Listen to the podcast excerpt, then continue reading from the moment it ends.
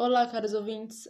Hoje, nesse episódio, eu resolvi falar sobre a relação entre capitalismo, Batman e os supervilões. Sejam todos bem-vindos.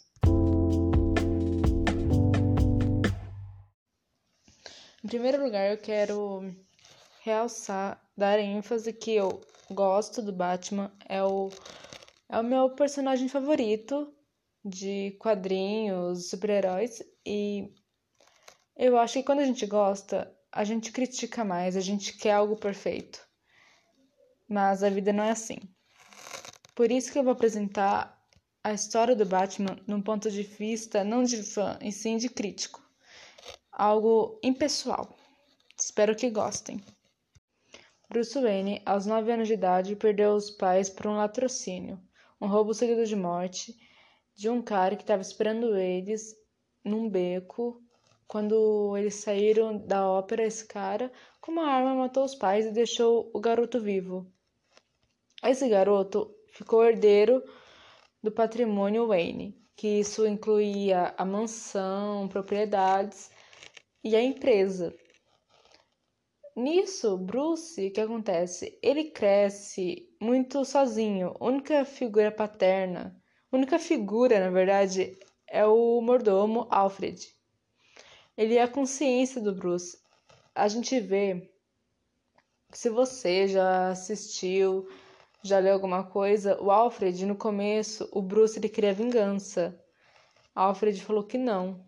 Então, o Bruce ele começa a ver que vingança é melhor não. Ele prefere a justiça. Por isso que o legado do Batman é não matar e sim entregar para a polícia, entre outras coisas. Em Batman Begins, o Bruce fala assim que ele queria se mascarar, tudo, porque ele queria passar a imagem de símbolo. Por que símbolo?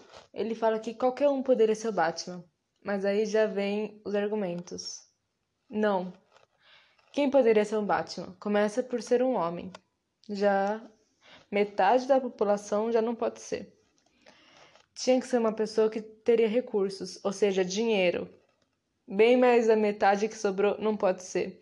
Uma pessoa que não deveria ter família e deveria ter muito tempo livre. Isso restringe a simbologia do Batman a uma parcela pequena da população. A empresa do Bruce é uma empresa capitalista.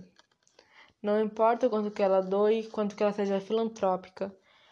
Ele, de dia, demite para de noite salvar vidas, salvar ser a segurança da cidade de Gotham. Eu não estou criticando ele, eu estou fazendo apenas uma observação que que acontece? Qualquer empresa demite, isso é fato. Não importa se o presidente tem o maior coração do mundo, há demissões. Ponto. E essas pessoas que são demitidas, elas se tornam marginalizadas se elas não conseguirem recuperar seus status financeiros rápido.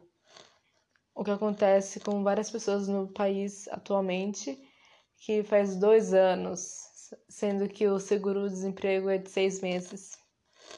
Beleza. De dia ele demite, de noite ele faz a segurança da cidade. Para mim, isso é bem a escola literária do barroco, que de dia reza, reza, reza, de noite peca, peca, peca. Então, no caso, é o contrário do Bruce. Essa é como a economia influencia na vida do Bruce. Graças à economia, graças à fortuna dele, ele conseguiu fazer o Batman, ele conseguiu ser um multimilionário e é isso. A vida do Bruce se resume a isso. Ele é multimilionário, multimilionário de dia e o Batman de noite. Mas se não tivesse toda essa riqueza, ele não seria o Batman. Ele não seria nada. Continuando. Antes de falar do Coringa, quero falar de outro inimigo do Batman, que é o Bane. Quando você assiste o terceiro filme, que é o Batman, o Cavaleiro das Trevas Retorna, o que acontece? O Bane é um super vilão e ele fala uma frase, um discurso no meio do filme que ele tá bem num jogo de futebol americano que representa. A gente pensa nos Estados Unidos em esporte, a gente lembra de futebol americano. E logo após o hino, ele vira e fala assim, no discurso dele, que ele vai dar voz às pessoas como ele, que foram marginalizadas, que os ricos não vêm que os ricos não estão nem aí, e nisso as pessoas começam a tirar os ricos das casas, começa uma anarquia. Mas o Bane é o exemplo clássico do que uma pessoa marginalizada, uma pessoa que não é vista pelas políticas da sociedade, o que pode acontecer. É, é o exemplo perfeito. A gente vê o combate de Bane e de Bruce, do Batman. E eu acho muito importante a crítica, para mim é uma crítica que a DC Comics faz, porque você vê um multimilionário lutando contra uma pessoa que passou necessidade. E num dos quadrinhos da DC Comics mostra o Bane é, ganhando a luta, quebrando as, a coluna do Batman fazendo com que o Bruce Wayne fique na cadeira de rodas por um tempo. Aí vem um cara, substitui Bruce Wayne como Batman. Depois o Bruce Wayne se recupera e volta ativa e tudo volta ao normal. Mas eu acho muito importante realçar isso, que se não fosse pela riqueza, o Batman não estaria aqui. E se não fosse pela pobreza, não haveria os supervilões. Agora vou contar aonde o Coringa entra. Numa das versões, a tia espanca o Coringa, bate nele, é, dá banho de alvejante no garoto. Quando ele é criança, faz ele passar fome e ele sofre muito bullying na escola por, por causa da aparência e por ele ser estranho. Em outra versão, é o pai que bate nele, que maltrata ele e tudo. Mas tem várias versões. É que o Coringa não tem o início certo. Tem versões que ele já é meio para é psicopata, enfim. Mas tem essas duas. Depois, o Coringa mais pra frente é que a tem vários mundos paralelos, várias histórias independentes. Mostra que o Coringa, ele tá casado, esposa grávida, desempregado, como eu falei inicialmente sobre o desemprego que marginaliza as pessoas. Ele vai assaltar e o assalto dá errado. E quem tá lá no assalto? O Batman. A esposa dele morre e ele cai num tonel de ácido. E ele fica com aquela aparência. De qualquer forma, é fácil ver que o, a origem dele, não importa qual que seja, é uma origem triste, é uma origem perturbada e quer queira que não, o encontro, o primeiro encontro do Batman do Coringa é esse. Fato, é Desde então, o Coringa, ele persegue o Batman, é o é aquela frase que ele sempre falou que Batman vai estar vivo quando ele estiver vivo, porque a existência dos dois um é o motivo para a existência do outro. Então, é a mesma coisa que o Bane. São origens completamente diferentes. Os pais do Bruce não batiam nele. E ele nunca passou fome. Eu acho que isso é uma marca que marca a alma, entende? O Coringa, ele, não, ele pode ser um psicopata, ter problemas mentais. Só que quando uma criança é espancada por alguém perde a confiança em quem deveria ser seu porto seguro, ela não vai crescer com uma cabeça normal, vai, vai crescer traumatizada.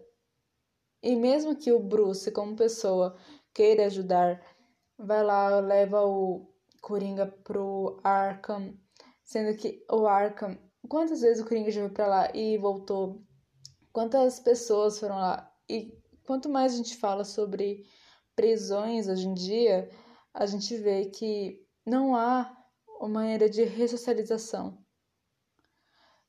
o que deveria existir em todos os países, mas não, parece que eles esquecem, tranca lá a pessoa e deixa lá. E o Asilo Arkham para mim significa muito isso. A maioria dos vilões vão para lá e pronto. Não é à toa que o Coringa, a gente viu no Suicide Squad, no Esquadrão Suicida, que a Arlequina era doutora, pensou que estava ressocializando ele, mas não, o Coringa ele sofreu tanto que ele que transforma a Arlequina, a Harley Quinn, e gera outra vilã. Ele, ele faz outra pessoa sofrer porque ele joga ela num tonel de ácido. Ele quer fazer com que as pessoas sintam a dor dele. E isso é a realidade de hoje. Nós não temos coringas, nós não temos supervilões nem super-heróis. Nós temos pessoas que torturam, temos pessoas que querem ver a dor que ela sentiu em outras, querem vingança. Gente, o que o mundo tem de pessoas querendo vingança, querendo alguma coisa, achando que vai estancar o vazio do coração ou algo do tipo. Mas isso não vai acontecer. E enquanto a gente não tiver uma política adequada que visa as pessoas desamparadas, que visa as pessoas marginalizadas, isso não vai mudar. Não importa se o Bruce Wayne doa para várias instituições, não importa se ele de noite vai lá como Batman e entrega para a polícia os vilões da cidade. Não importa, porque o Bruce Wayne não existe. A gente precisa fazer a nossa parte. A gente eu não estou criticando aqui o capitalismo em si, estou criticando os governadores, os governantes, as autoridades, porque a gente vê em países como Noruega, Suécia, na Holanda, as prisões estão fechando por falta de presos. Quer dizer que em algum lugar deu certo alguma coisa. E eu acho que a gente tem que se agarrar nessa pequena esperança.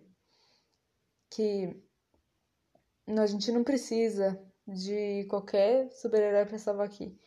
A gente precisa de pessoas que estão dispostas a fazer o bem. Não é colocando a culpa simplesmente em cima dos, dos autores, não é colocando a culpa simplesmente em uma parcela da população que a gente vai continuar a seguir em frente, caminhando, cantando e seguindo a canção. A gente precisa parar e pensar: beleza, o mundo é um mundo capitalista, ok, aceitamos. Mas aceitamos a consequência? A gente precisa repensar, a gente precisa, como posso dizer, mudar. Eu acho que o ser humano ele tem medo da mudança mesmo que seja para melhor, eles preferem a gente, no caso, o ser humano, eu também. Nós preferimos manter como estado do que uma mudança. Não importa. Ah, e se der errado? A gente não gosta. Isso vem causando ansiedade nas pessoas e depressão, que é a doença do século. A gente não tem noção do que pode acontecer se a gente mudar. A gente está pensando pior. Nós somos uma geração pessimista. Não é realista, é pessimista. Porque a geração anterior não acreditava na psicologia, achava que depressão era frescura. Agora essa tá pagando pato. Só vemos jovens é, chegando no vestibular com crise de ansiedade.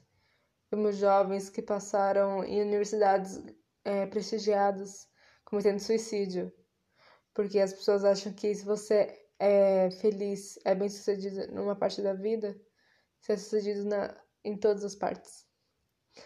E o Bruce mostra que não é bem assim. Eu acho que o Bruce, ele é bem sucedido financeiramente, só que ele precisa criar uma outra, outra personalidade que é o Batman para se contentar.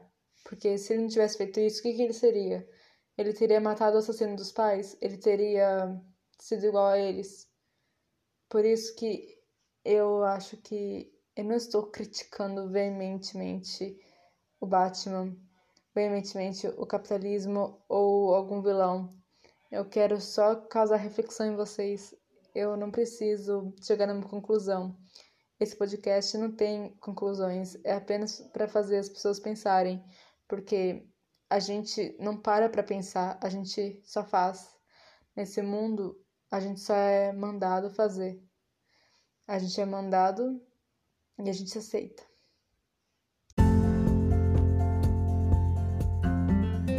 Então, gente, esse foi o podcast de hoje e eu estou tentando evoluir. Eu quero que vocês continuem me mandando as críticas, porque eu realmente estou tentando não fugir do assunto.